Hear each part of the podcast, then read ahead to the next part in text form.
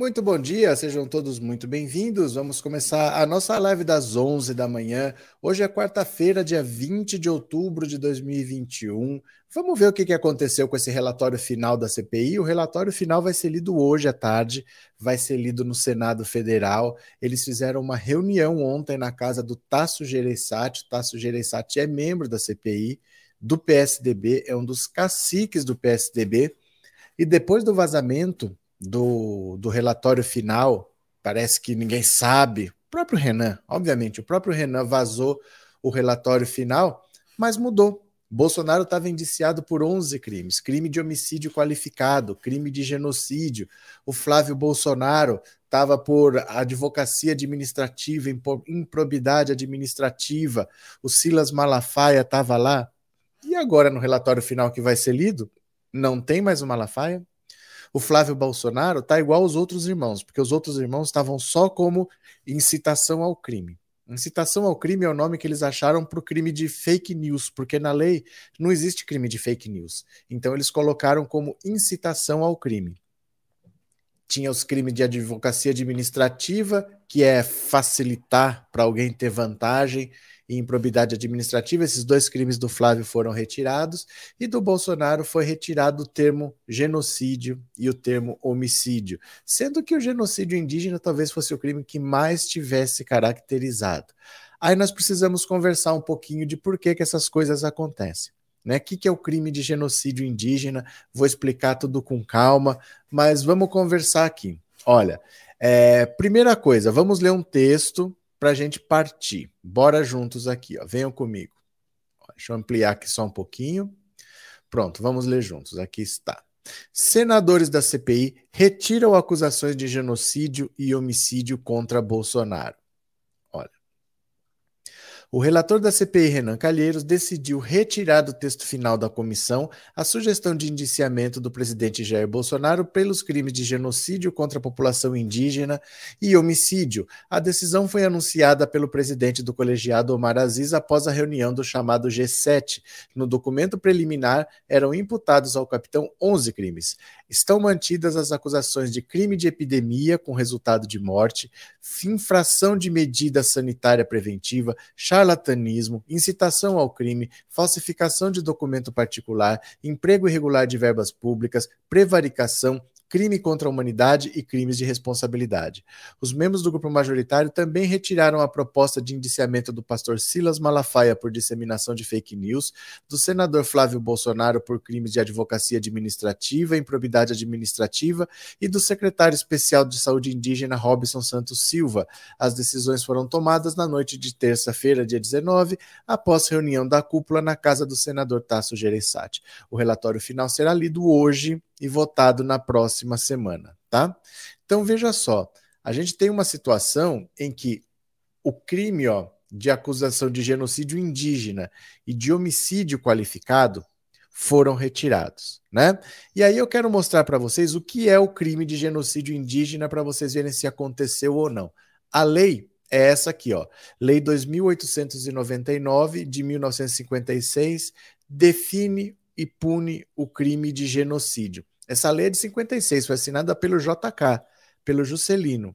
Olha, faço saber que o Congresso Nacional decreta e sanciona a seguinte lei. Ó, quem, com a intenção de destruir, no todo ou em parte, grupo nacional, étnico, racial ou religioso, olha o que, que você pode ser para ser considerado um genocida indígena. Ó, matar membros do grupo causar lesão grave à integridade física ou mental de membros do grupo, submeter intencionalmente o grupo a condições de existência capazes de ocasionar-lhes a destruição física total ou parcial, adotar medidas destinadas a impedir o nascimento no seio do grupo, efetuar a transferência forçada de crianças do grupo para outro grupo. Então veja só, será que o Bolsonaro fez isso? A submeter intencionalmente o grupo a condições de existência capazes de ocasionar-lhes a destruição física total ou parcial? Olha o que, que o Bolsonaro fez. Quando teve aquela lei ó, que obrigava certas ações do Estado na pandemia, ele vetou a obrigação do governo federal de fornecer água potável, itens de higiene, leitos hospitalares a indígenas. Veja aqui, olha fica de fora da obrigação de que o governo garanta acesso universal à água potável, distribuição gratuita de materiais de higiene, de limpeza e de desinfecção de superfícies para aldeias e comunidades indígenas, oficialmente reconhecidas ou não, inclusive no contexto urbano, oferta emergencial de leitos hospitalares e de imunidade de terapia intensiva, bem como a aquisição ou disponibilização de ventiladores e de máquinas de oxigenação sanguínea. A lista de vetos também inclui os trechos que previam que a União disponibilizaria de forma imediata recursos emergenciais com o objetivo de priorizar a saúde indígena em razão da emergência da saúde pública decorrente da pandemia. Claramente, o Bolsonaro submeteu intencionalmente o grupo a condições de existência capazes de ocasionar-lhes a destruição física total ou parcial. Né? Mas isso foi retirado do texto final da, do relatório da CPI. Essa reunião na, na casa do Tasso Gereissati muito provavelmente ali alguém mandou retirar. Alguém mandou retirar. Na política, gente, tem muitas forças que influenciam. Como eu digo para vocês, nós estamos praticamente já num ano eleitoral. Quando eu digo para vocês, parem de pensar que o TSE vai caçar a chapa do Bolsonaro, porque está todo mundo pensando já em 2022. Ninguém está pensando em 2018, não se iludam. Muito provavelmente, pensando nas eleições, pensando nas próprias alianças que eles vão ter que fazer, eles tiraram esses dois itens mais pesados, que é o homicídio qualificado e o genocídio indígena. O que não quer dizer que a situação do Bolsonaro ficou tranquila, porque olha, ele continua sendo acusado de, olha, quer ver? Estão mantidas as acusações de crime de epidemia com resultado morte. Isso aqui dá pena de 20 a 30 anos. Só esse crime Crime de epidemia com resultado de morte da pena de 20 a 30 anos, um crime só. Infração de medida sanitária preventiva, charlatanismo, incitação ao crime, falsificação de documento particular, emprego irregular de verbas públicas, prevaricação, crime contra a impunidade e crime de responsabilidade. A situação dele não está leve, porque só esse crime aqui, ó, crime de epidemia com resultado morte, só ele pode dar a pena mínima, é 20 anos, a pena mínima a pena mínima. É isso que eu estou te mostrando, Iraci. Não é verdade que não vão fazer nada. É isso que eu estou te mostrando. Ó, as acusações são é, epidemia com resultado morte, infração de, de, medida sanitária preventiva, charlatanismo, incitação ao crime, falsificação de documento particular, emprego irregular de verbas públicas, prevaricação, crime contra a humanidade e crime de responsabilidade. Esse crime aqui, ó, de epidemia com resultado morte não é leve. Isso aqui é 20 a 30 anos. O mínimo é 20 anos de cadeia. Crime contra a humanidade. Crime contra a humanidade. Não ficou leve, mas tiraram as duas as duas acusações mais pesadas. E se você reparar, quando eles tiram o crime de genocídio, nem era para a gente se surpreender, porque nenhum indígena foi ouvido na CPI. Foram seis meses. Foram seis meses de trabalho e nenhum indígena foi ouvido. A gente viu médicos, a gente viu vítimas, mas não vítimas indígenas. Nós não vimos parentes de pessoas mortas indígenas. Eles nunca foram ouvidos, ninguém da FUNAI foi ouvido, ninguém da Polícia Federal. Por exemplo, lembra que o, o Ricardo Salles estava lá com madeira apreendida, ilegal, que estava sendo tirado de área irregular. Aí a própria Polícia Federal foi lá, fez uma denúncia contra ele. A Polícia Federal é ativa. Ninguém foi ouvido para saber, e nas áreas indígenas, o que aconteceu. Isso não foi tocado pela CPI. A CPI absolveu o Bolsonaro de um crime que ela não investigou, porque a atuação em relação aos, povos indígenas não foi investigado e acabou ficando de fora. Então isso é grave. Né? Isso é muito grave, porque os indígenas realmente penaram, eles foram abandonados pelo Bolsonaro. Bolsonaro abandonou essa gente. Assim, é clara a intenção de Bolsonaro de eliminar os indígenas desse país. Ele é, é, nítido que ele tem essa intenção, porque o indígena ele não é dono da terra indígena. uma reserva indígena, não quer dizer que o índio é dono, ele não tem título de posse, ele não pode vender, ele não pode alugar, ele só pode usar. É como se fosse uma reserva, um parque florestal. Um parque florestal, ele é público, ele pertence à União. Se ele não tem um índio em cima, não tem motivo para aquilo ser uma reserva indígena. Vocês entendem o que eu estou falando? A única coisa que faz ter sentido uma reserva indígena é ter um índio andando naquela terra. Se não tiver o índio, não tem motivo para ser uma reserva indígena. Então, se você eliminar o índio, você pode fazer o que quiser com aquela terra. A terra é da União, ela não pertence aos índios. Então, quem é a favor de garimpo? Quem é a favor de madeira, de desmatamento ilegal, quem é a favor de grilagem de terras, como o Bolsonaro abertamente é, ele é a favor que se faça mineração em terras indígenas, que se explore o que for em terras indígenas, para ele seria muito bom que não existissem os indígenas ali, porque essas terras passam a ser simplesmente da União. Então, claramente, ele expôs os povos indígenas, ele não está nem aí, ele abandonou. Se morresse para ele era melhor. Mas isso não foi investigado e foi uma falha grave da CPI, sim. Ela tinha que ter ouvido povos indígenas, ela tinha que ter visto o que aconteceu ali, e nessa parte ela não foi a fundo, certo? De resto, é política. O resto é política. As acusações que foram tiradas do Malafaia ou do Flávio Bolsonaro, o Flávio Bolsonaro ficou com uma. Tinha três, ficou com uma. O Malafaia escapou. Mas o Malafaia é de disseminação de fake news. Quando você vê um governo que age para eliminar pessoas e mesmo assim passaram pano, uma acusação dessa de fake news é. Né? Porque passaram pano para coisa muito mais pesada do que isso. Fica até incoerente você falar: ah, não, deixa para lá isso aqui que o Bolsonaro fez e vamos para cima do Malafaia. O Malafaia é o efeito colateral. O Malafaia é o cantinho ali, ó é o, é o ponta esquerda, não é o, o, camisa 10 da seleção aqui. Ele é um cara que ajuda, mas ele não é o, o organizador do jogo. Então, no fundo, isso se chama política. Eles estão pensando muito na própria reeleição. Tem eleição ano que vem. O PSDB, por exemplo, uma boa parte do PSDB é bolsonarista. Votavam com de olho fechado no Serra, votaram de olho fechado no Aécio, mas foi todo mundo apoiar o Bolsonaro em 2018, o próprio PSDB não apoiou o Alckmin na campanha, então eles retiraram, provavelmente já olhando para a eleição do ano que vem, e por isso que eu falo para vocês. Essa história de cassação da chapa, gente, não sou eu que vou vender a ilusão de que vão caçar a chapa do Bolsonaro. Agora vai cair, porque aconteceu com um deputado, aconteceu com não sei o quê. Se eles tivessem a intenção de fazer alguma coisa, a eleição para presidente é a mais séria desse país. E a denúncia está lá desde 2018. E ficou lá 2018, ficou 2019, 2020, está acabando 2021 e ainda tem gente vendendo ilusão de que vão caçar essa chapa. Não vão caçar essa chapa. Né? Já era para ter feito isso, se não fizeram até agora, eles vão assinar esse atestado de incompetência. Ah, agora resolvemos caçar a chapa. Não vão caçar. Eles vão, talvez, talvez, eles podem deixar o Bolsonaro inelegível.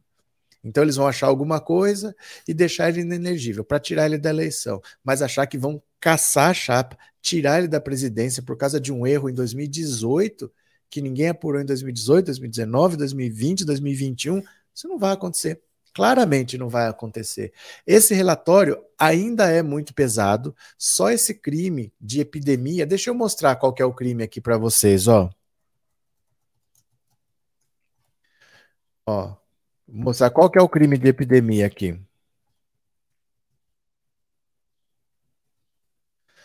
O Código Penal brasileiro, né? Deixa eu mostrar aqui no Código Penal. Ó, peraí. Artigo 267 do Código Penal. Dá uma olhada aqui comigo. O que é o crime de epidemia? Ele é, é bem pesado. Dá uma olhada aqui, ó. Artigo 267 causar epidemia mediante propagação de germes patogênicos. Pena: reclusão de 10 a 15 anos. Se do fato resulta a morte, a pena é aplicada em dobro. Ou seja, 10 a 15 anos, mas decorreu morte, não apenas uma. Então a pena tem que ser aplicada em dobro, dá 20 a 30 anos esse crime. Isso é um. Isso é apenas um. Então a vida dele não é que está fácil, não. A vida dele não está fácil. Esse artigo aqui talvez seja mais pesado do que homicídio. Um homicídio costuma dar 20 anos. Para dar 30 anos, normalmente é quando você tem sequestro, latrocínio, extorsão, você tem mais crimes associados. Um homicídio, normalmente a pena máxima é 20 anos. E epidemia, a pena mínima vai dar 20 anos, vai dar 20 a 30 anos a pena. Então não é que ficou leve, leve não está, mas não está com os crimes que deveria ter, porque o crime de homicídio qualificado deveria estar, o de homicídio indígena com certeza deveria estar, mas política, nós estamos vendo a face mais dura da política, os acordos que já estão sendo feitos para o ano que vem. O PSDB nem de longe é um partido de centro, nem de longe é um partido de direita, é um partido muito alinhado com a extrema direita de Bolsonaro, sim. Quando a gente fala que o Dória é o Bolsonaro de sapatênis, quando a gente fala que o Eduardo Leite é o Bolsonaro de banho tomado, é porque eles são isso aí mesmo, eles são bolsonaristas. Então eles passaram pano sim. Foi na casa do Tasso Gereissati que eles fizeram essa reunião, que é do PSDB, e eles passaram pano sim para o Bolsonaro, aliviaram bastante, principalmente em relação ao Flávio, que tinha três crimes, agora só tem um, e o Bolsonaro, que tinha 11, tem nove. Ainda tem coisa pesada, mas não tem o que deveria ter, porque a CPI, ao meu ver, não tem justificativa para não ter ouvido um único indígena esse tempo todo. Não sei por que não ouviram, por que, que isso não aconteceu né? Deixa eu ver. A CPI virou pizza. É que assim, Lídia, a gente tem que entender, nunca vai ser zero ou cem. As pessoas querem zero ou cem. Ou é cem ou é pizza. Nada na vida é assim. As coisas ficam aqui no meio. Não é porque não aconteceu o 100 que é zero. A gente também não pode. Foi esse pensamento que elegeu o Bolsonaro. Por isso que eu fico preocupado. Quando vocês acham que nada presta, nada deu certo, não aconteceu nada. Foi esse pensamento que elegeu o Bolsonaro. Ah, então vamos botar alguém de fora da política, porque político nenhum presta. A gente não pode, isso é uma armadilha. Né? É uma armadilha. A gente não pode ver que ficou esta acusação pesadíssima aqui, ó, o crime de epidemia com resultado morte, que dá apenas de 30 anos. Se Bolsonaro for condenado a 30 anos de prisão, você vai falar que deu pizza? Entendeu? Então a gente tem que ter calma, porque a gente fica repetindo coisas, coisas que o Datena fala, coisas que o Marcelo Rezende falava, falta vontade política, sempre simplificando tudo. Como se tudo fosse simples, como tudo fosse fácil. As coisas não podem ser assim ou zero ou cem, tá? Esse pensamento de que tudo é fácil, bate querer, é a base de por que, que o Ciro não consegue fazer nada na vida. Porque não é tão simples assim. Ah, eu tenho um plano aqui, no primeiro dia eu vou fazer tal coisa. Não vai fazer. Olha os interesses que tem em volta. Olha eles segurando o Bolsonaro lá, o PSDB está segurando o Bolsonaro por causa de algum arranjo político, provavelmente para o ano que vem, né? Cadê? Tomara que isso tudo sirva para alguma coisa, para pelo menos o povo pensar bem em quem vai votar no ano que vem. Miguel, é esse que é o raciocínio. Porque assim, a CPI trabalhou, se não tivesse trabalhado, a gente não tinha sido vacinado, achou corrupção pesada, o Pazuello tá entupido até a cabeça do que ele fez, que aconteceu no Ministério da Saúde, um cara que não tinha qualificação para estar tá onde está. A corrupção correu solta, não foi comprada a tal da Covaxin, não teve a negociação com a Davat, se fecharam várias torneiras e Bolsonaro não está indiciado em 11 crimes, está indiciado em 9. Então a gente não pode falar que deu em pizza também. Agora, que não tinha justificativa para não estar o crime de genocídio indígena, isso é claro tinha que estar. Tá. A gente vê o que, que é o crime de genocídio indígena, eu acabei de mostrar para vocês, isso tinha que estar tá lá. Não tem como não estar. Tá. Isso para mim era o crime mais fácil de ver. Tem até uma denúncia que está parada no STF. Um advogado fez uma notícia crime contra o Bolsonaro, está parada lá. Tem uma denúncia. Tem uma denúncia feita lá. Eles começaram a votar, alguém pediu vistas e parou. Mas é o crime que é mais óbvio. É o mais qualificado. Porque genocídio não é o que a gente pensa, é o que a lei diz é de é tentar eliminar um povo específico ou uma, um grupo específico. Não é uma coisa generalizada assim, é uma coisa. O genocídio é contra o povo indígena, por exemplo, ou contra o povo preto, algum grupo que você vê. Aqui está o geral, ele vai em cima de um grupo, como por exemplo a Alemanha fez com os judeus. Uma guerra, para você falar que é um genocídio, é porque você quer eliminar por exemplo, todos os é, todo o povo cigano dentro da Romênia. É alguma coisa assim, quando você vai contra uma etnia, quando você vai contra um grupo. A gente pode falar várias coisas, mas o que a lei diz é isso. E contra os povos indígenas, com certeza aconteceu. Essa lei do Bolsonaro, ele vetar água potável para indígenas, água potável, álcool em gel, material de limpeza que ele vetou é álcool em gel, respiradores, leitos de UTI, isso era claro, isso não podia não estar. Mas, na verdade, isso não era para assustar a gente de não estar, sendo que a CPI, em momento nenhum, ouviu um único indígena. Isso é uma falha da CPI. Isso não é exatamente arregaram no relatório. Ficaria até incoerente mesmo eles acusarem o Bolsonaro de genocídio indígena se eles não ouviram um indígena, se eles não ouviram ninguém da FUNAI, se eles não ouviram ninguém da Polícia Federal. Como é que eles vão sair acusando depois? Foi uma falha da CPI não do relatório. Vocês entendem a diferença? Na execução da CPI, faltou ouvir o povo indígena. Na terça-feira, que todo mundo se emocionou com as vítimas que foram lá e deram seu depoimento, não tinha uma vítima indígena. Isso é uma falha da CPI. Não é o relatório que arregou. A CPI errou do começo ao fim quando não levou um único indígena para dizer o que, que aconteceu com o povo dele, o que, que aconteceu na aldeia dele, o que, que o governo não facilitou para eles, dificultou, o que, que eles passaram para ser vacinados. Isso faltou na CPI inteira e ninguém se deu conta. A gente só se deu conta quando não entrou no relatório, mas o erro não é não estar no relatório. O erro é seis meses de trabalho não ter ouvido um único indígena não ouviram indígena, não ouviram a FUNAI, não ouviram representantes, eles não se atentaram para isso, não tiveram interesse, não sei o que aconteceu, mas é um grave erro não ter colocado um único indígena ali para ser ouvido.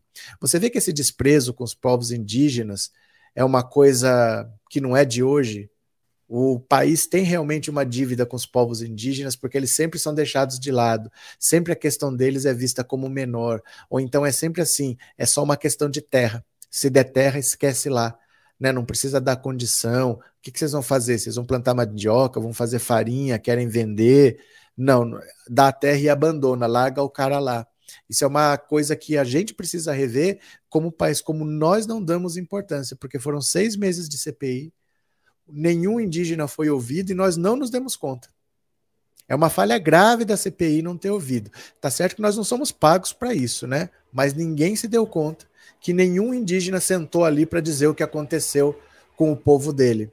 Aí é lógico que depois eles tiraram no relatório final, porque eles erraram por seis meses. Eles não cumpriram com a obrigação por seis meses, eles negligenciaram os povos indígenas. Né? É, hoje sou livre, obrigado pelo superchat, obrigado por ser membro do canal. Muito obrigado, viu? Obrigado de coração. Deixa eu ver. Como a Covid está sob controle, agora o genocida vai continuar com seu projeto matando o povo de fome. Célia, a direita não tem raiva do Bolsonaro. A direita começou a pedir fora Bolsonaro mais ou menos um ano atrás, quando o bicho pegou na pandemia.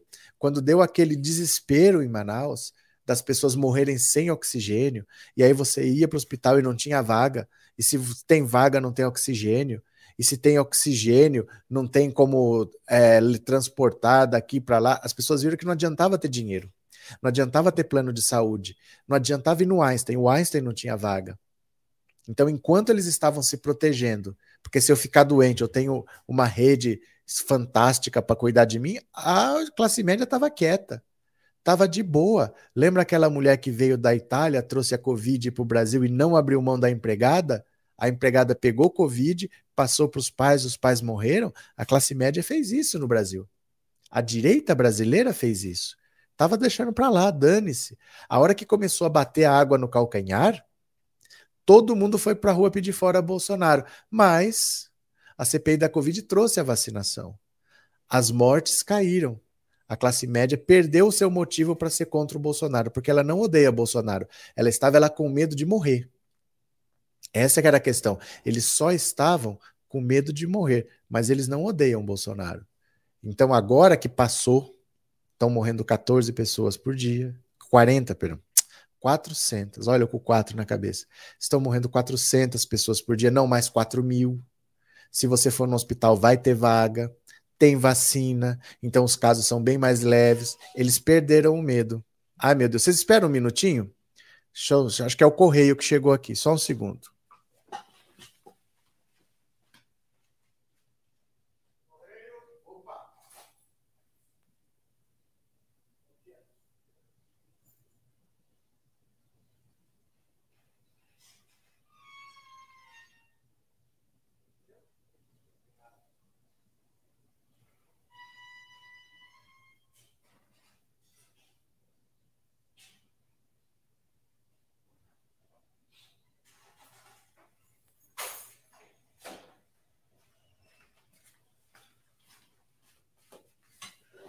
Voltei, voltei, voltei. Desculpa, viu? O correio sempre vem nesse horário.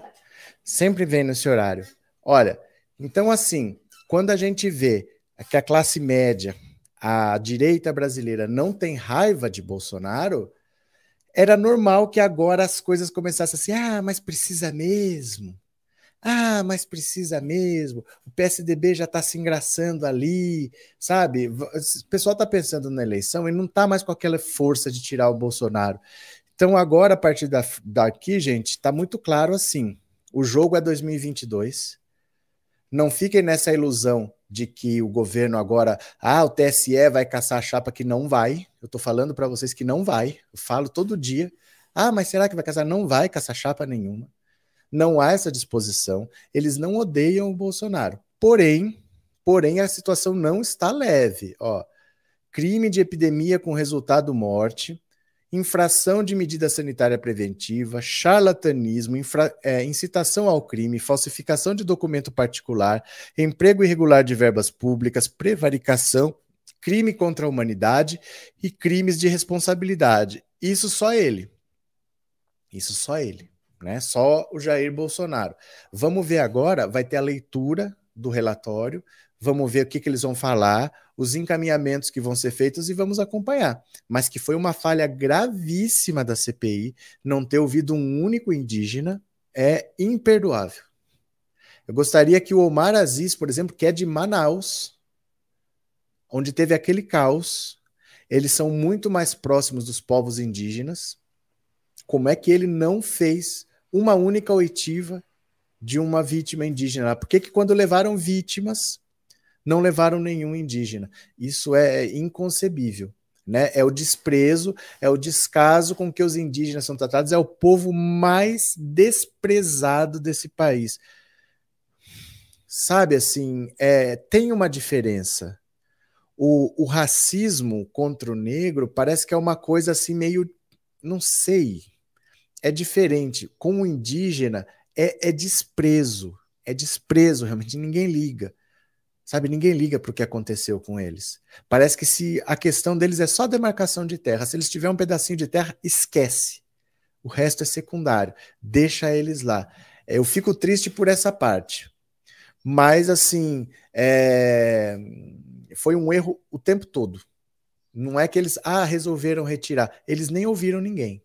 Eles não ouviram ninguém, não deram voz a esse povo. Foi um, um erro do começo até o fim.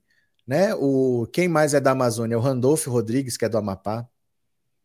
Gente, quem é da região Amazônia tem contato com. Não é que ele mora do lado de um indígena, mas assim, você conhece o seu estado, você conhece a sua região, você conversa com lideranças, eles são lideranças políticas, eles sabem do problema que é. Eles não ouviram um único indígena em seis meses ouviram tanta gente, por que, que ouviram o velho da Van que só ia lá mentir? Por que não levaram um único indígena? Mas veja como nenhum de nós cobrou também. Nenhum de nós cobrou. Nós não temos o povo indígena realmente como prioridade. Nós não levamos a sério um problema desse. É, é, o Brasil precisa realmente pensar com mais seriedade nesses povos que, se deixar, eles vão ser exterminados só porque querem as terras deles, né? É, pois é, agora o povo vai morrer de fome e sem emprego e sem comida no prato. É, mas isso não tem nada a ver com a CPI. A CPI não é para tirar um governo ruim, é para tirar um governo que cometeu crimes na pandemia, não é para consertar o país. Desde que se elegeu o Bolsonaro, a consequência está aí. A política econômica do Paulo Guedes está deixando as pessoas com fome, está deixando as pessoas sem emprego. Isso não vai mudar. Mesmo que esses crimes estivessem lá, isso não ia mudar. Não é isso que vai consertar o país. A CPI é da Covid. É por causa da gestão da Covid. Não é porque o povo não tem o que comer, não é porque o povo está sem emprego. São assuntos diferentes. Né? Isso não é umas coisas que a CPI ia resolver. Que agora o povo está com fome, sem emprego, sem comida. Não é isso que a CPI ia resolver, né? Eu não acredito nisso, meu Deus. Tiraram a Dilma por nada, jogaram o Brasil num buraco. É que são coisas diferentes, João. A Dilma foi tirada porque a Dilma é de esquerda. E a direita faz o que quer com a esquerda porque a esquerda é minoria. Agora, mexer com a direita é o contrário. Por isso que eu falo para vocês assim: vão caçar a chapa no TSE. Gente, para mexer com a direita. Vamos derrubar Bolsonaro. Nós temos que fazer a nossa parte. mas o movimento não podia ser um movimento só de esquerda. A esquerda não tem força suficiente para derrubar um governo de direita. A direita, a esquerda talvez seja 20, no máximo 30%. Ela não consegue sozinha. Os movimentos de esquerda tinham que ter crescido, mas a própria esquerda rejeita. Né? Vamos juntar com o MBL? Não. Vamos juntar com o Ciro Gomes? Não. Vamos juntar com. Não. Vamos fazer sozinho. Sozinho não derruba. Sozinho não tem força. Então a esquerda consegue derrubar a. Perdão, tô trocando. A direita consegue derrubar a Dilma.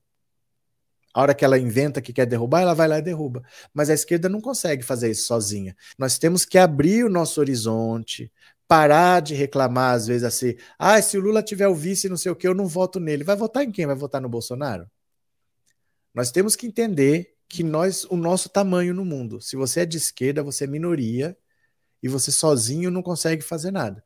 Hoje, 20% do Congresso é de esquerda. Para aprovar uma PEC precisa de 60. Como é que faz? Como é que muda o teto de gastos com 20%? Não muda. Ah, precisamos votar mais, mas nós somos minoria, nós nunca vamos eleger a maioria do Congresso. No auge, olha, hoje o PT tem 56, 56 deputados. No auge da popularidade do Lula, da Dilma, 87% de aprovação, teve 82. 25 a mais. Nunca foi muito maior do que é, porque o eleitorado é pequeno. Não adianta, vamos todos votar, mas nós somos poucos.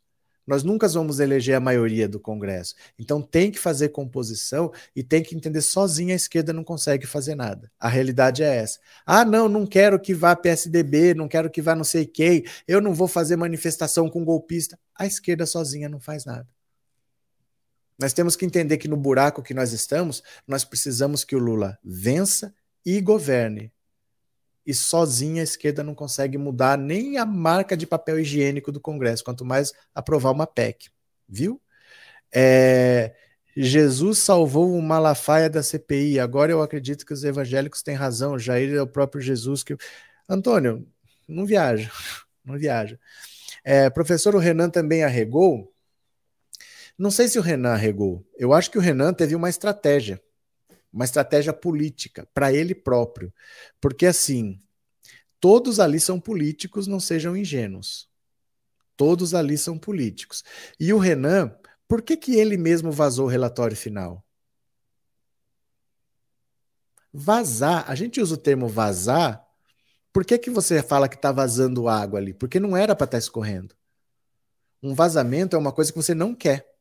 Né? Se uma torneira está aberta, ela não está vazando. Ela está vazando quando ela devia estar fechada e está passando água. Um vazamento que o próprio cara fez. Por que, que alguém faz isso? Provavelmente ele já não tinha intenção de colocar, colocou e vazou para dizer: eu pus, eles que tiraram. Você entendeu o que eu estou dizendo? Provavelmente ele não tinha intenção de pôr, até porque como eu vou acusar Bolsonaro de genocídio contra indígenas se em seis meses nós aqui ó, da CPI não nos demos ao trabalho de ouvir um único indígena? Ninguém da FUNAI, ninguém da Polícia Federal, não ouviram ninguém. A Damares, a Damares, que é ministra da Mulher, Direitos Humanos, nem Damares para falar que não ouviu nada, nada, não ouviram ninguém. Então, como é que vai acusar depois? Então, ele provavelmente já não tinha a intenção de colocar, colocou, vazou, para agora todo mundo falar, mas eu pus. Eles que tiraram. Provavelmente ele pôs só para vazar e depois tirou para dizer, mas eu pus, alguém tirou. Entendeu? São políticos, são políticos, né? Cadê que mais? Isso mesmo, esses miseráveis só pensam em si mesmos.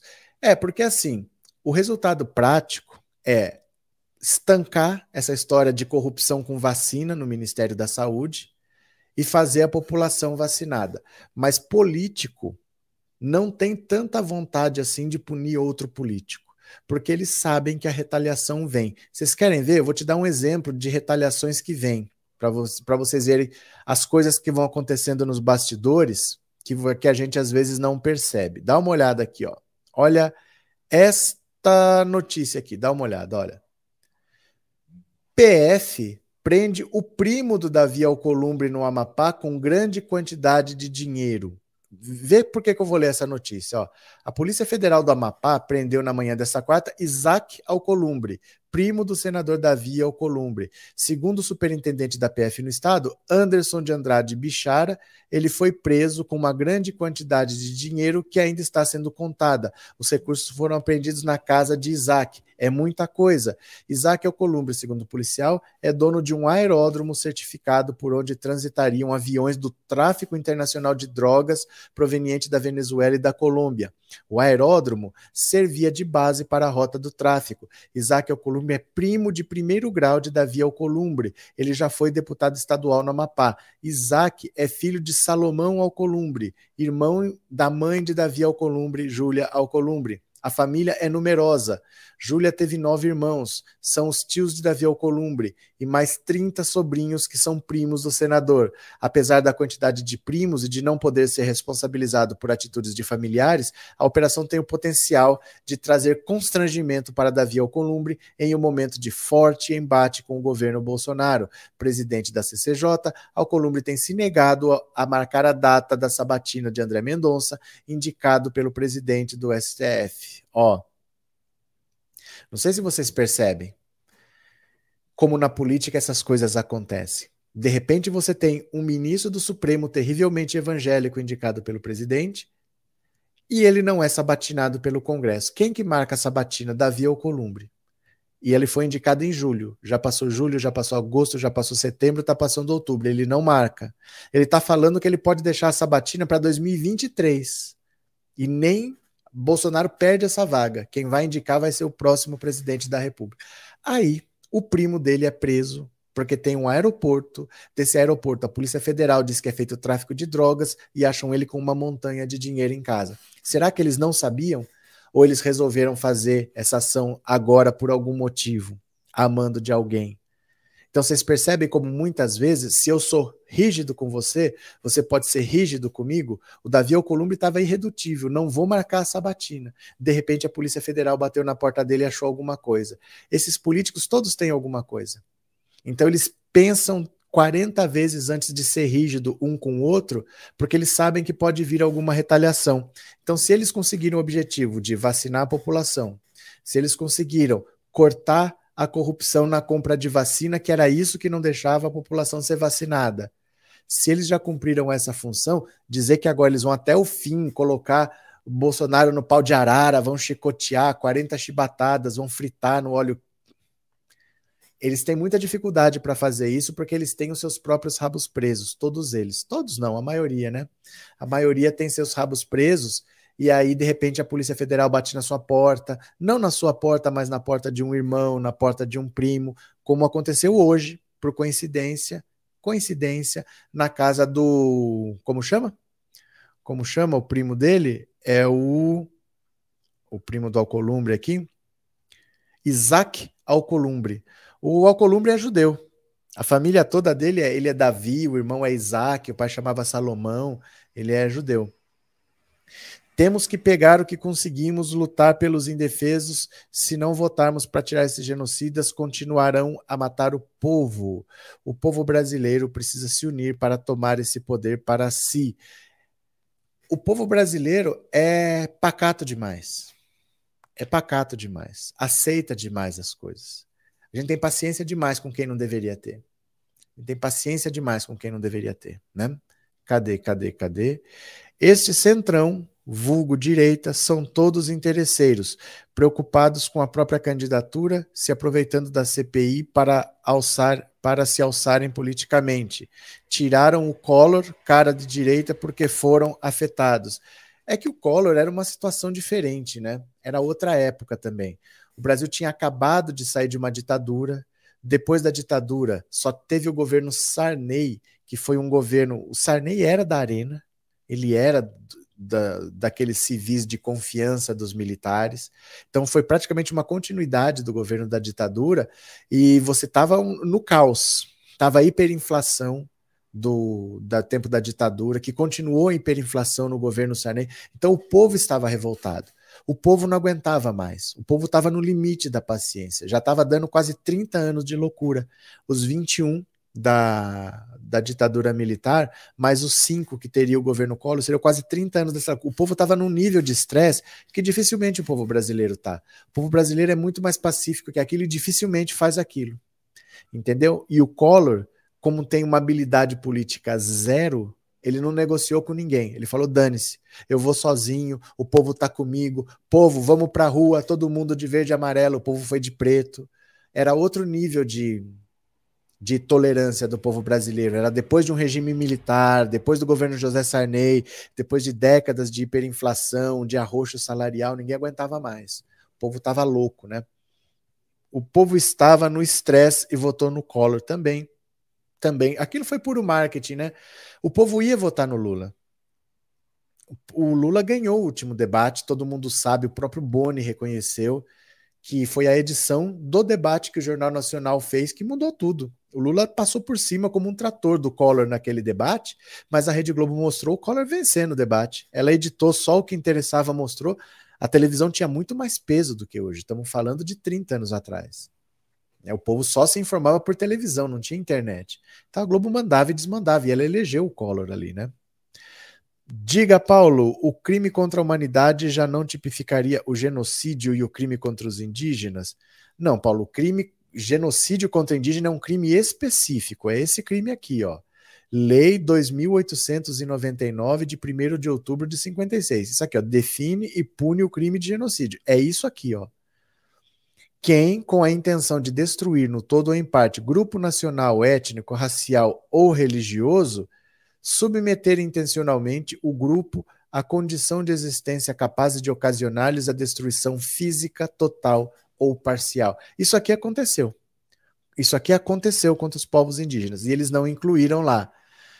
É, o que a palavra quer dizer, muitas vezes não é o que a lei quer dizer. Então você tem que ver, não é assim. Ah, um crime que é contra a humanidade não é também contra um grupo, então não envolve não é o significado da palavra, você tem que ver na lei a definição do crime. Para a lei são coisas diferentes. Né? Então a gente tem que ler a lei, não o que a palavra quer dizer. Né? O Omar Aziz estava a favor, mas creio que foi imprensado ou foi jurado de morte. Não dá para saber, Fátima. O que a gente sabe é que a reunião foi na casa do Tasso Gereissati. Tasso Gereissati é do PSDB. O PSDB tem uma ala muito forte que é bolsonarista e provavelmente eles estão pensando nas eleições do ano que vem. O Omar Aziz não é do PSDB, ele é do MDB, mas provavelmente estão pensando nas eleições do ano que vem e resolveram não pegar muito firme, porque olha o que está acontecendo com o primo do Alcolumbre. O Alcolumbre está irredutível contra o Bolsonaro. A Polícia Federal apareceu na casa de um primo dele acusando de tráfico internacional de drogas. Né?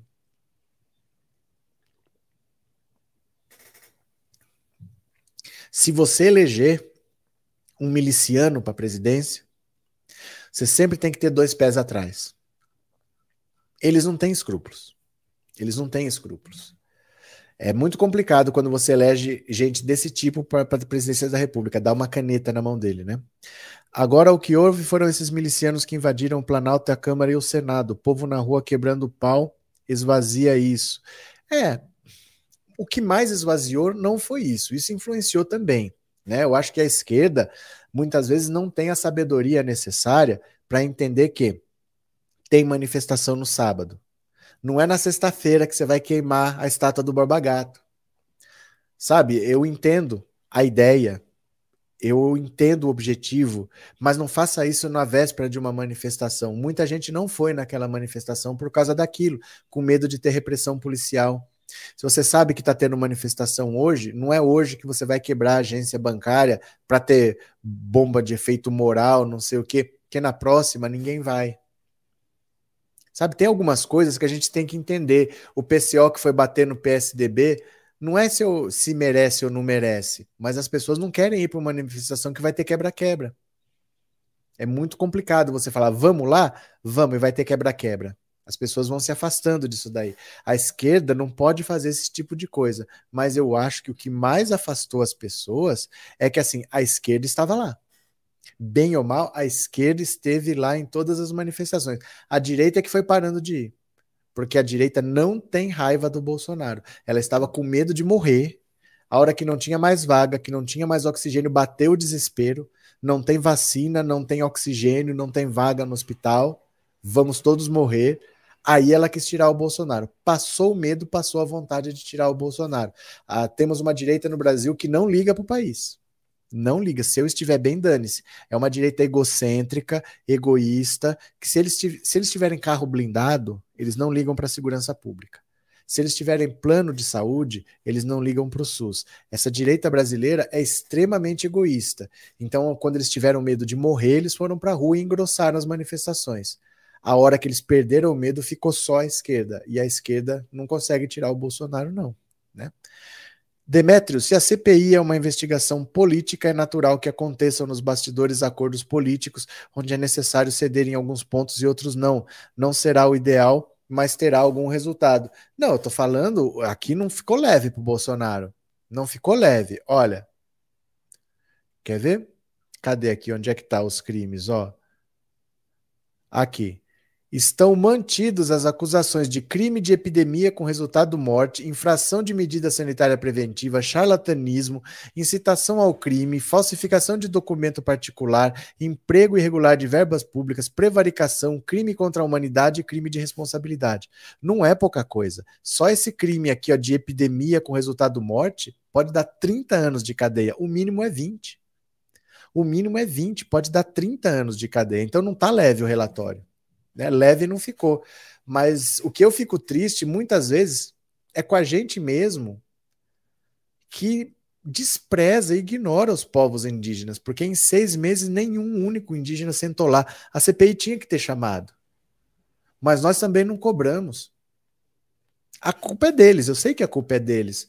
Eu não estou dizendo que a culpa é nossa, é que eu fico triste às vezes de não ter me tocado disso antes. Como é que a gente quer que o Bolsonaro seja indiciado por homicídio indígena se um, nenhum indígena foi ouvido. Se a FUNAI não foi, ninguém foi ouvido. E ninguém se deu conta disso. A gente só se deu conta quando foi retirado do relatório. Mas por que que estava lá? Não foi nem investigado. É um crime que sequer foi investigado. E me, me deixa triste, pessoalmente, eu fico triste de não ter percebido isso. De ter passado seis meses acompanhando a CPI e não ter me tocado que os indígenas foram abandonados, esquecidos, não foram levados em consideração. Não é que eles não puniram, eles nem investigaram. Sabe? É, talvez você matou alguém, só que você não foi preso. Pô, mas você não foi investigado? É muito complicado, sabe? Assim, a CPI sequer ter chamado um único, um dia, não teve um dia para sentar um indígena lá e falar o que estava acontecendo. Não é possível que isso aconteceu na nossa cara e a gente não viu. Eu fico triste comigo, sabe, de não ter percebido isso, que nenhum indígena sentou lá. Quando as vítimas sentaram e deram aqueles depoimentos que até o tradutor de Libras chorou, não sentou um único indígena ali. E eles estavam na porta durante a CPI toda lá, lutando pelo marco temporal. Nunca um deles foi chamado para falar o que, que aconteceu lá. Com o presidente do Amazonas, com o vice-presidente sendo do Amapá. Né? E ninguém se interessou. Ninguém se interessou. Pizza, sim, tenho poucas esperanças de uma punição efetiva. Daniel, você não pode ser profeta do passado. Agora você quer falar. Não, não adianta ser profeta do passado, a gente não ganha nada com isso, sendo profeta do passado. Ah, agora vai ser pizza, mas agora já saiu o relatório. Enquanto estava acontecendo, estava otimista, aí sai fica pessimista. A gente tem que ser ativo, não reativo. A gente não pode ter a nossa, as nossas atitudes dependendo do que acontece lá. É, a nossa vigilância tem que ser sempre a mesma. Ah, não, agora eu entreguei os pontos. Mas a vida não é assim. A vida não pode ser assim. É, professores brasileiros nunca tiveram em conta os indígenas. É por isso que eu fico triste comigo. Porque faz sentido essa acusação não lá, do ponto de vista que passaram seis meses e eles sequer investigaram. E eu não percebi, você não percebeu, ele não percebeu, ninguém percebeu. Não teve. Eu leio quantos comentários por dia aqui? Ninguém falou. Não vão chamar um indígena, não? Ninguém falou. Eu não percebi também. Eu fico triste com isso, de verdade, assim. De verdade, eu fico muito triste de eu não ter percebido isso. Porque faz sentido não estar tá lá. Ninguém nem investigou. Ninguém foi atrás. Ninguém se preocupou. É uma causa tão grave. Você vê o que, que é, tem uma lei sobre isso. Tem uma lei específica sobre isso. Está mais do que caracterizado. Tem uma notícia crime no STF. Um advogado fez uma notícia crime que está lá. Alguém pediu vistas e está esperando terminar o julgamento. E mesmo assim a CPI não foi atrás do crime de genocídio contra o povo indígena, né? Essa CPI do circo não dá em nada, Renan não tem moral nenhuma, Bolsonaro campeão. Tinha que ser, falou CPI do circo, é bolsonarista, que acha que o país está bem. Né? Você acha que o país está bem quando o seu mito está sendo acusado de crime de epidemia com resultado morte, infração de medida sanitária preventiva, charlatanismo, incitação ao crime, falsificação de documento particular, emprego irregular de verbas públicas, prevaricação, crime contra a humanidade, crime de responsabilidade. Para você tá ótimo, né, Zé Luiz? Para você tá ótimo, tá certo. Parece que são insensíveis, parece que somos. Lu, parece que somos. Parece que somos. Uma hora nós temos que olhar no espelho que nós somos responsáveis pelos políticos que estão lá. Porque nós não cobramos também. Eu fico muito triste comigo mesmo de passar seis meses e eu não perceber, mas ninguém percebeu. Nós não demos importância para a questão indígena. O crime está caracterizadíssimo aqui, ó. Olha quem, com intenção de destruir em todo ou em parte grupo nacional, étnico, racial ou religioso, submeter intencionalmente o grupo à condição de existência capaz de ocasionar-lhes a destruição física total ou parcial. Existe um crime para isso, existe notícia crime lá. A CPI não ouviu um único indígena e nós não nos tocamos. Nós não nos tocamos. Aí a gente quer que esteja no relatório final. Baseado em que se não foi investigado? Eu fico triste de verdade, eu fico triste. Falhamos com os verdadeiros donos do país. Cuidado, tem bolsomínio infiltrado na live. Toda live tem. Isso é inevitável, fica tranquilo. Toda live tem. Isso daí é assim mesmo, viu? Cadê? Cadê quem mais? É, Bolsonaro é o campeão só em crimes, disse a Sandra. Uh, parece não somos insensíveis sim com a causa indígena. É, eu, eu fico triste de verdade. De verdade, quando eu vejo que esse crime foi retirado, mas ele não foi investigado e ninguém se preocupou. Muito triste, sabe? Imagina assim, na sua rua, na sua rua, mataram alguém na primeira casa, na segunda casa, na terceira casa, mataram alguém da sua casa, mataram alguém na outra, mataram alguém na outra. Investigaram todos os crimes menos o da sua casa. Na sua casa ninguém se preocupou, ninguém foi ouvir vocês, ninguém fez é, perícia, ninguém foi lá ver. Sua casa passou batido. Investigaram todos os crimes da rua toda, todo mundo prestou depoimento, o cara vai ser julgado. Da sua casa ninguém ligou. Imagina como você se sentiria. Os povos indígenas são assim. Os garimpeiros entram lá, matam, fazem o que querem. Gente, essa semana duas crianças foram sugadas por uma draga. Uma de, acho que uma de quatro e uma de cinco anos foram mortas por uma draga que estava fazendo mineração ilegal em terra indígena. Eles estavam na água, a água foi sugada, eles foram sugados pela draga, os corpos apareceram depois lá. Aí fica por isso mesmo. Ah, é questão minerando, precisa minerar. Você entende como isso não gera comoção? O país não para por causa disso? Se fosse o seu filho.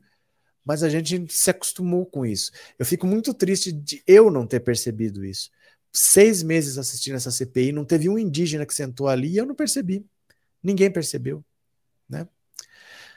Demetrios, você tem toda a razão. Triste eu não ter percebido a ausência da voz dos povos originários na CPI. São invisibilizados. Eu fico triste mesmo. Mas por que que teria a, a acusação do crime de genocídio se eles não foram ouvidos?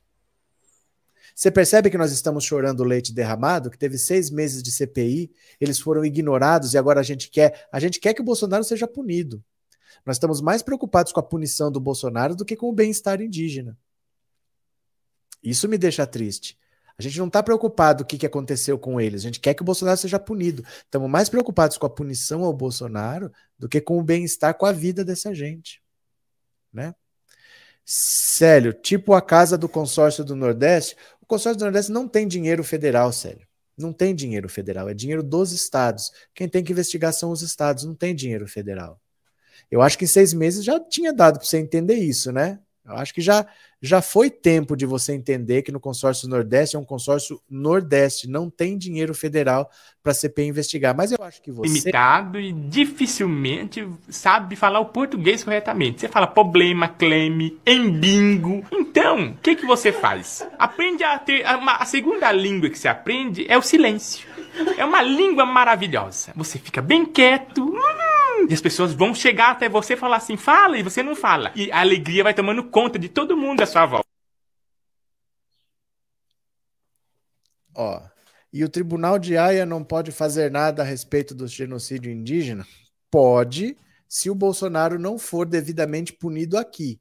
Então nós vamos ter que ver nesse último ano o que, que acontece com ele aqui. Ele está sendo acusado de crimes contra a humanidade, ele está sendo denunciado lá, mas a responsabilidade é nossa. Não adianta a gente achar que vai ter um pai que vai falar assim: ah, você não, você rasgou o seu sapato, ó, vou comprar outro sapato para você. Não é assim. A responsabilidade é nossa. Nós é que temos que responsabilizar Bolsonaro.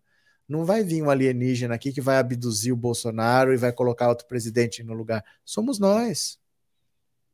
Se a gente passa seis meses e não cobra, agora a gente cobra a punição, mas não foi nem investigado. Nós estamos mais preocupados com a punição do Bolsonaro do que com o que realmente aconteceu com essas pessoas. E é para a gente se olhar no espelho e entender que a gente tem que tem que estar tá triste nesse momento com a nossa própria atitude. A gente precisa mudar. O mundo não vai mudar se a gente não mudar. Eu quero mudar o mundo, eu quero mudar o país, mas eu não consigo me mudar. O primeiro passo para mudar é olhar no espelho e falar como que nós não percebemos. Como que passaram seis meses de CPI, não teve um indígena que sentou lá e agora a gente quer acusação de genocídio indígena. Nem foi investigado. E ninguém nem percebeu que não foi investigado. E ninguém deu importância e eu me incluo. Eu fico muito triste. Eu fico muito triste, viu? É, nem alienígenas querem esse monstro. Verdade. Professor, concordo plenamente com você. Tem pessoas nesse país que são insensíveis, infelizmente. Mas, Roberto, vamos fazer o exercício. Não é tem pessoas que são insensíveis, nós somos insensíveis. Nós vamos reconhecer que teve um erro, mas não vamos reconhecer que nós tivemos participação. Nós precisamos mudar. Nós não percebemos, ninguém aqui comentou. Eu leio 800 mil comentários por dia. Ninguém comentou, mas não vão ouvir um indígena? Mas não vão convidar um indígena para depor? Ninguém falou. Eu também não percebi. Isso é um erro meu. Mas não adianta a gente falar tem pessoas que. Somos nós. A gente tem que olhar no espelho e falar, eu não percebi. Passaram seis meses e eu não percebi. Isso não pode acontecer de novo. Eu tenho que ser mais atento. Eu quero a punição desse crime, então tem um crime. O crime tem que ser investigado. Não é só ficar pensando na punição. O objetivo não é simplesmente dar chicotada na pessoa, é que aquele povo não morra. Tem uma lei para isso. Os, os, os, indígenas estavam do lado de fora do Congresso ali por causa do marco temporal esse tempo todo. Não teve um que sentou na CPI. E ninguém cobrou. E ninguém sentiu falta. Então nós temos que olhar no espelho que nós precisamos ser mais humanistas, nós temos que olhar mais para as pessoas nós temos que pensar primeiro nas pessoas, né? prioritariamente nas pessoas. Nicole, fantástica observação. Confesso que também não me toquei. Agora aprendemos, estamos doentes. Nós todos temos que nos tocar, que passaram seis meses de CPI e ninguém reclamou. Ninguém reivindicou. Mas espera lá, não vai ouvir um, não vai investigar tal coisa. Tem gente que ainda está falando do consórcio Nordeste. Ele está preocupado com os indígenas? Não está. Ele só quer um argumento político porque nem tem dinheiro federal lá. Mas essa nunca pode ser a prioridade. A prioridade não é o dinheiro. A prioridade é, gente, morreu uma pessoa ali. Quem que é o responsável por isso? Não pode morrer uma pessoa ali. Essa tem que ser a nossa prioridade. Não existe você se considerar de esquerda e não se preocupar com as pessoas. Nós precisamos melhorar. Nós precisamos melhorar. E eu considero que eu falhei. E todos nós falhamos porque não teve um comentário aqui. Mas eu eu boto a carapuça de que eu falhei. Não pode passar seis meses e a gente não perceber. Todos nós temos que fazer isso. Eu falhei. E não assim, tem gente que é insensível. Não, somos nós. Somos nós. Quem foi que percebeu? Ninguém percebeu. Nós não podemos aceitar esse comportamento nosso. Porque se eu não conseguir mudar a mim mesmo, eu não vou mudar país nenhum, eu não vou mudar mundo nenhum, eu não consigo mudar nem a mim mesmo. Obrigado, Nicole. Brigadão, viu? Erramos também quando Lula foi preso, não saímos às ruas, ficamos calados. Erramos absurdamente quando Lula foi preso, quando teve impeachment da Dilma, nós aceitamos sabendo o que estava acontecendo. Gente, é difícil um povo que faz isso, viu? É difícil um povo que é tão pisoteado como o brasileiro e aceita. Nós temos uma dívida com o Lula de aceitar que ele ficasse 580 dias preso. Eu não sei o que tinha que ter feito, mas não era ficar assistindo pela televisão. Sabe, a gente não podia ter aceitado aquilo. Não, a Dilma não vai sair nem a pau. Fecha aí, ó, cerca o Congresso aqui, ó. Vamos botar um milhão de pessoas. Ele não vai sair. A gente precisa começar a enfrentar, porque eles têm medo. Eles têm medo das ruas. Mas a, muitas vezes a gente fica em casa assistindo. Né? A gente tem que começar a ser mais combativo, sim. Gente não podia ter aceitado a prisão do Lula sabendo o que eles estavam fazendo. Nunca. A gente não podia ter aceitado aquilo lá. Né?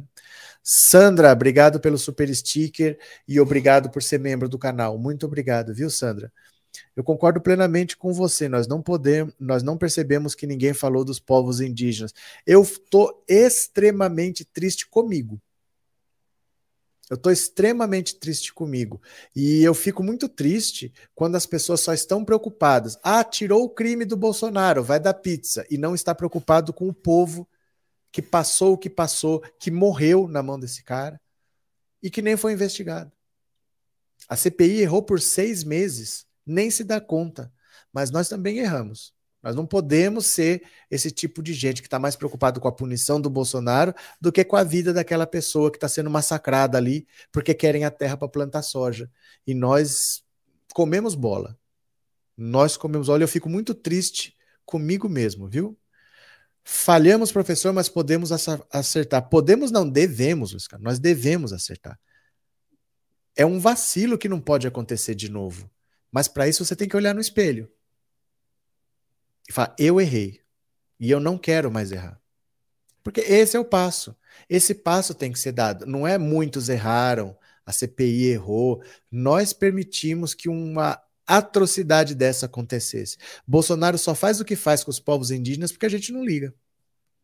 Ele não, não faria isso se a gente não permitisse. A gente permite, não podemos permitir, né? Professor, nessa vida não levamos nada, só, só lucrar do que come. Como assim, Rivanildo? É, se nós já soubesse do que Vaza Jato descobriu, nós teríamos ficado em casa assistindo. Como é que é? Se nós já soubéssemos do que a Vaza Jato descobriu, não teríamos ficado em casa assistindo. Mas, Eva, é que uma coisa é você ter as provas. Outra coisa é você saber que claramente, quando se falava não vai ter Copa, não é pelos 20 centavos, que aquele movimento todo, as placas nas manifestações eram todas iguais. Parava um carro lá e começava a distribuir quem que fazia, quem que financiava. A esquerda é intolerante. A esquerda não teve dó da Dilma e a direita se aproveitou de um movimento que foi a esquerda que começou e nós não percebemos. A hora que a gente viu que estão prendendo o Lula, o Lula não fez nada. Eu não estou falando de 2018, estou falando de 2016. A Dilma nomeou Lula para ser ministro. O Lula nem julgado tinha sido. O Lula foi preso em 2018, ele nem tinha sido julgado. Aí eles vão lá e falam: ele não quer ser julgado pela Lava Jato, ele quer ter foro privilegiado. Vai, a, vai lá e anula a nomeação dele. Com base em quê? Com base em que o Gilmar Mendes fez aquilo? Ele anulou a nomeação do Lula. O Lula nem tinha sido julgado. Nós aceitamos.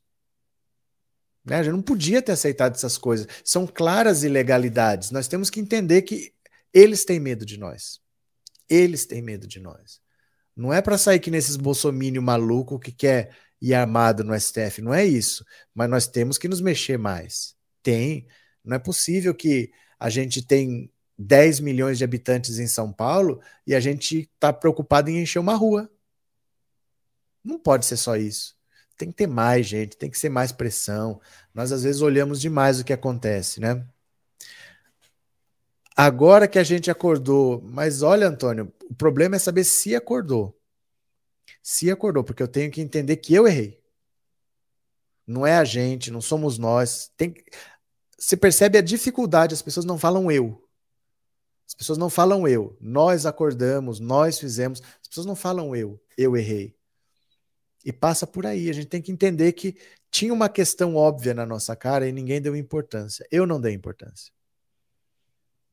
Ninguém nos comentários deu importância. Cada um tem que fazer essa, essa autocrítica, porque agora eu estou preocupado que o crime não foi colocado lá. Mas, gente, ele não foi investigado e ninguém reclamou. Como é que passa seis meses e não teve um índiozinho que sentou ali para contar as histórias dele? Não é possível isso. Quantas vítimas não foram lá dar depoimento? Não teve um indígena. E ninguém notou. Isso não pode acontecer, né? Não pode acontecer. Chicão, me entristece quando vejo um professor ficar espantado com essas coisas no Brasil. Já ouviram coisas para inglês ver? Chicão, você se entristece se você quiser, porque você não é obrigado a estar aqui né? Você sempre é bloqueado pelas maluquices que você fala e você sempre volta reclamando. Eu não sei por que volta. Você quer que eu indique uns canais para você? Você não consegue achar? Eu posso indicar uns canais para você. É, mas não me mas não me perdoo, perdoo de ter caído no papinho do 0,15 centavos nos coletivos. Então, aquilo lá, gente, é a intolerância da esquerda a esquerda, às vezes, ela não age com sabedoria. Às vezes ela tem razão, mas ela não tem sabedoria. Não é a véspera da manifestação que você queima a estátua do Barbagato. Você não dá motivo para um cara que quer dar golpe de Estado botar exército na rua.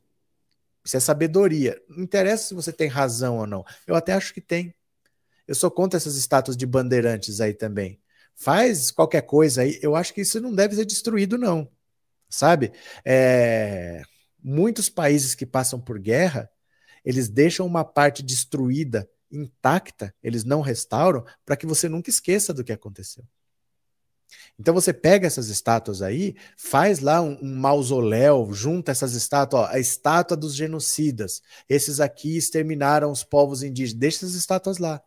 Não para enaltecer, mas para mostrar os erros dele. Tira lá da rua e bota num lugar. Acha uma praça e faz assim, ó, é, está, é, Praça do Genocídio. Esses foram os bandeirantes que destruíram a população indígena. Faz um negócio desse.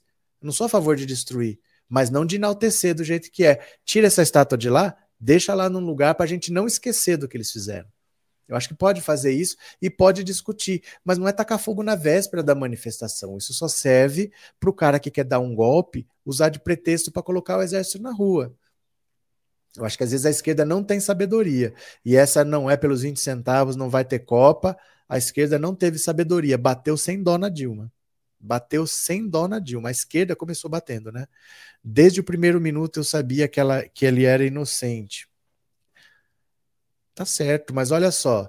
Quando, quando eu estou certo, eu uso eu. Quando eu estou errado, eu uso nós. Nós não enxergamos, nós não vimos, eu sabia que era inocente. Nós temos que puxar as culpas também, viu? Cadê? Pronto. Ó, eu vou parar por aqui. Já deu uma hora de live, é o que eu quero. Já conversamos bastante, mas eu quero que vocês pensem nisso, tá? Não pensem só na punição, porque não podia mesmo ter essa punição. É um crime que não foi investigado e ninguém percebeu. Isso é uma falha grave, seis meses de falha, uma falha continuada por seis meses. É imperdoável o que aconteceu nesse país de não ter ouvido um único indígena e depois a gente se espantar que o crime não apareceu. A gente não podia ter comido essa bola. Nós não podíamos ter comido essa bola. Tinha que ter sentado um lá. Com tudo o que aconteceu, não sentou um único indígena lá. Seis meses de CPI. Hein? Então vou parando por aqui. Valeu, meu povo. Obrigado por tudo, obrigado pela compreensão. De noite tem mais e vamos melhorar como seres humanos. Tá certo? Não vamos permitir que isso aconteça de novo. Conto com vocês. Vamos melhorar a cada dia. Valeu?